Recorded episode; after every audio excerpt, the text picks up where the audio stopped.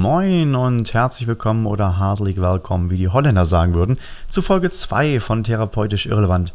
Ja, so sieht's aus. Zwei Wochen rum und ich will euch natürlich mit neuem Stoff versorgen, habe ich ja versprochen.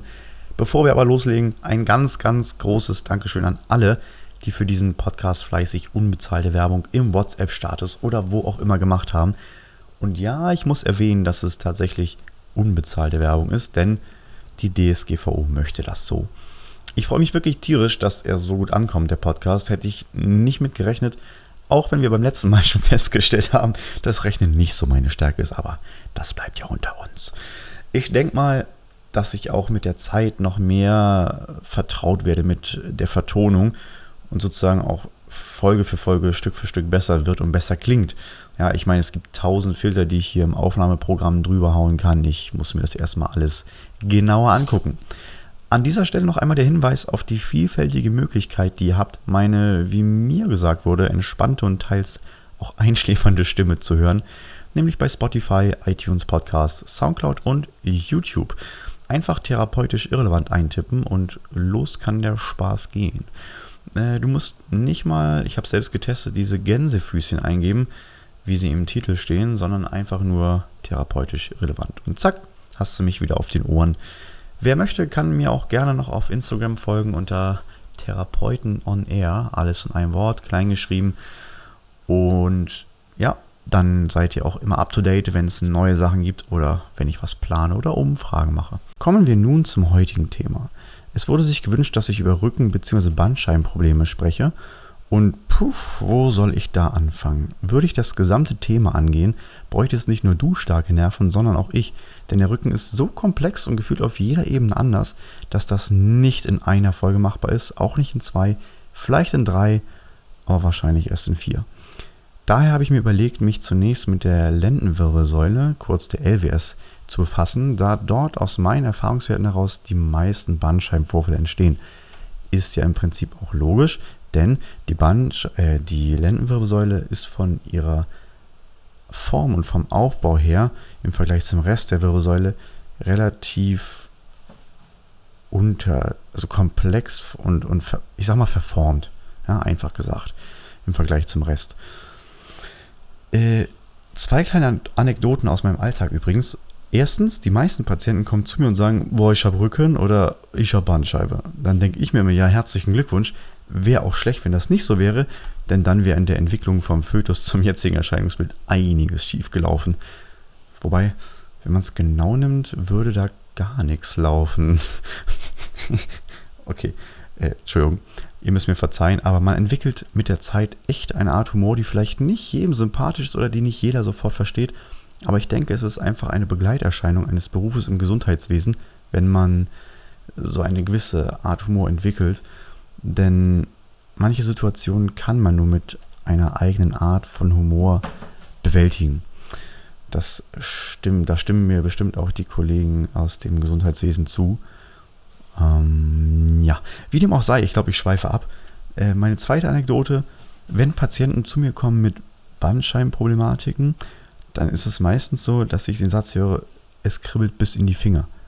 Ja, gemeint sind in dem Moment die Zehen. Dieser Satz kommt ohne das jetzt falsch klingen zu lassen, aber dieser Satz kommt immer von ausländischen Mitbürgern. Ich glaube aber einfach, dass das Wort 10 in anderen Sprachen vielleicht gar nicht so existiert. Und dann ne, ist es auf jeden Fall etwas zum Schmunzeln. So, lasst uns erstmal klären, wozu eine Bandscheibe da ist, bevor wir besprechen, wie so ein Bandscheibenvorfall entsteht. Eine Bandscheibe ist ja das Verbindungsglied zwischen einzelnen Wirbelkörpern und gäbe es diese Verbindung nicht, so würden ja die flachen Seiten der Wirbelkörper aufeinander liegen. Und das Knochen auf Knochen Schmerzen bereitet, das kann man sich ja denken. Der Körper hat ja nicht umsonst an Stellen, wo viel Druck und viel Last draufkommt, Knorpel wachsen lassen. Das ist dann ja zum Beispiel das Knie oder das Hüftgelenk. Wenn hier die Abnutzung hoch ist, spricht man von Arthrose. Das wird aber noch in einem weiteren Podcast ein Thema für sich sein oder in einer weiteren Podcast-Folge. Die Bandscheibe ist also der Puffer, der unsere Wirbelsäule geschmeidig hält und Schmerzen vermeidet. Denn Stöße bei zum Beispiel Sprüngen werden hierdurch abgefedert. Allerdings kann sich die Wirbelsäule dadurch auch viel besser bewegen, sowohl beim Beugen als auch beim Strecken. und auch beim Drehen nach links und rechts. Ich würde fast sagen, das ist wie ein Schifferklavier, ne? also sehr, sehr mobil. Übrigens, kleiner Side-Fact: die Konsistenz einer Bandscheibe kann man vergleichen mit Wackelpudding. Was kann ich euch noch zum Aufbau erzählen? Hm, es gibt einen Kern, den Nucleus pulposus genannt, der eine weichere Konsistenz hat und den Ring drumherum, der sich Annulus fibrosus nennt. Dieser Ring ist fester als der Kern. Ihr kennt doch sicherlich diese ultra leckeren Muffins mit flüssiger Schokofüllung. Ne? Wenn man diese aufmacht, dann fließt das so raus. Das ist das perfekte Bild zum Vorstellen. Nur der Geschmack wäre sicherlich nicht aller Hensler. Hm, nun wandern zwischen den einzelnen Wirbelkörpern ja auch die Nervenstränge aus, die die einzelnen Regionen des Körpers versorgen. Wenn wir von einem Bandscheibenvorfall sprechen, so bedeutet das, dass der flüssige Kern aus dem Ring austritt. Also je nach Austrittsstelle kann dadurch der Nerv, der ja wie eben erwähnt auch an den Wirbelkörpern austritt, bedrängt werden. Es gibt jedoch auch sogenannte Protrusionen. Hier tritt der flüssige Kern nicht aus dem festen Ring drumherum aus, sondern er wölbt die gesamte Struktur vor. Es ist also eine Vorwölbung. Auch das kann allerdings zu Nervenbedrängungen führen. Und was passiert, wenn wir jemand auf die Nerven gehen? Er wehrt sich irgendwann dagegen. So macht das natürlich auch unser Körper, was ja eigentlich ganz schön schlau ist. Denn er reagiert mit Schmerz und sagt unserem Kopf, hör mal, hier ist was nicht richtig. Also als Folge dessen wird die Muskulatur aktiviert in dem Bereich und versucht uns in eine Position zu halten, die möglichst wenig Schmerzen gibt. Das ist dann diese Schonhaltung, die man kennt. Ne? Also gerade ältere Damen und Herren, die irgendwie am Rollator laufen, ne? vorgebeugt, aufgestützt, äh, um irgendwie den Rücken zu entlasten, weil es am Rücken eben wehtut. Eine Schonhaltung sieht aber immer anders aus. Ja? Das war jetzt nur ein Beispiel. Was also tun, wenn man Rückenschmerzen hat oder gar einen Bandscheibenvorfall? Es gibt ja auch Rückenschmerzen, ohne dass man direkt einen Bandscheibenvorfall hat oder eine Protrusion. Wer in Folge 1 zugehört hat, der wird wissen, dass in der akuten Entzündungsphase nicht gleich das ganze Repertoire ausgeschöpft werden sollte, denn der Körper braucht auch Erholungszeit. Ja? Und ich kann leider aus eigener Erfahrung sprechen, und ja, ich weiß, ich bin viel zu jung für einen Bandscheibenvorfall, dass das Hochlegen der Beine beispielsweise, während äh, man auf dem Rücken liegt, echt richtig gut tut.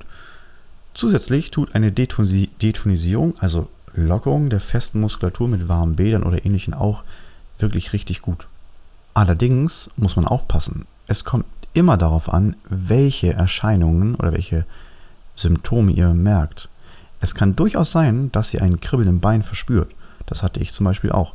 Kommt es aber jetzt zum Funktionsverlust, also zusätzlich zum Funktionsverlust der Muskulatur oder auch zum Beispiel mit, zu Problemen beim Wasserlassen oder so, sofort zum Arzt. Wir Therapeuten sprechen dann von sogenannten Red Flags. Das bedeutet, dass wir mit Maßnahmen die Finger davon lassen und der Arzt sich das zunächst angucken sollte.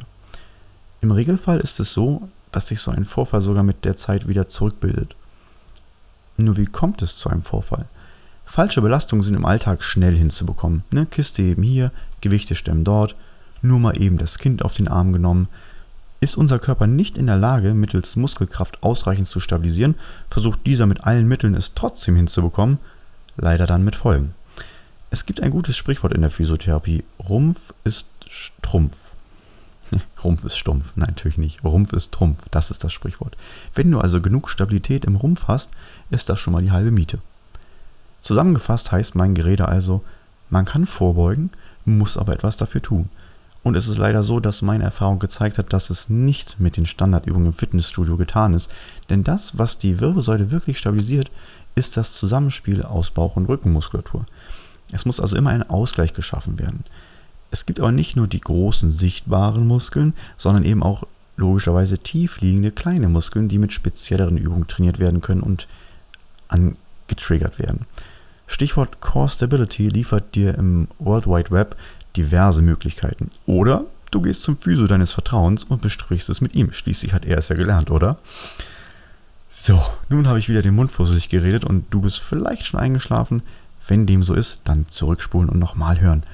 Ansonsten verabschiede ich mich jetzt in einen zweiwöchigen Urlaub in Kroatien, bin gespannt auf eure Vorschläge und das Feedback und werde in der Zeit auch nochmal ein bisschen an der nächsten Folge arbeiten. Bis bald, bleibt gesund und das Vidania.